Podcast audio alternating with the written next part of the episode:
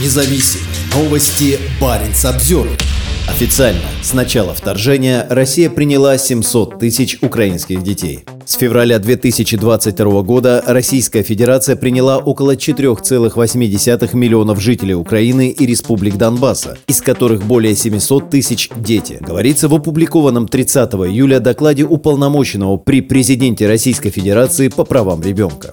Марте 2023 года Международный уголовный суд выдал ордер на арест российского президента Владимира Путина и российского уполномоченного по правам ребенка Марии Алексеевны Львовой-Беловой. В ордере на арест говорится, что госпожа Львова-Белова и президент Путин предположительно виновны в военном преступлении, заключающемся в незаконной депортации населения, детей и незаконном перемещении населения, детей с оккупированных территорий Украины в Российскую Федерацию. В январе 2023 года губернатор Мурманской области Андрей Чибис после своего участия в перемещении детей был включен в санкционный список Норвегии. Те, кто совершил военные преступления и другие нарушения, должны быть привлечены к ответственности. Так объяснила санкция министра иностранных дел Норвегии Аникин Хьюитфельд. Как гласит решение Совета ЕС, господин Чибис причастен к незаконной перевозке украинских детей в Россию и их усыновлению российскими семьями, а его действия нарушают права украинских детей и нарушают украинский закон и административный порядок.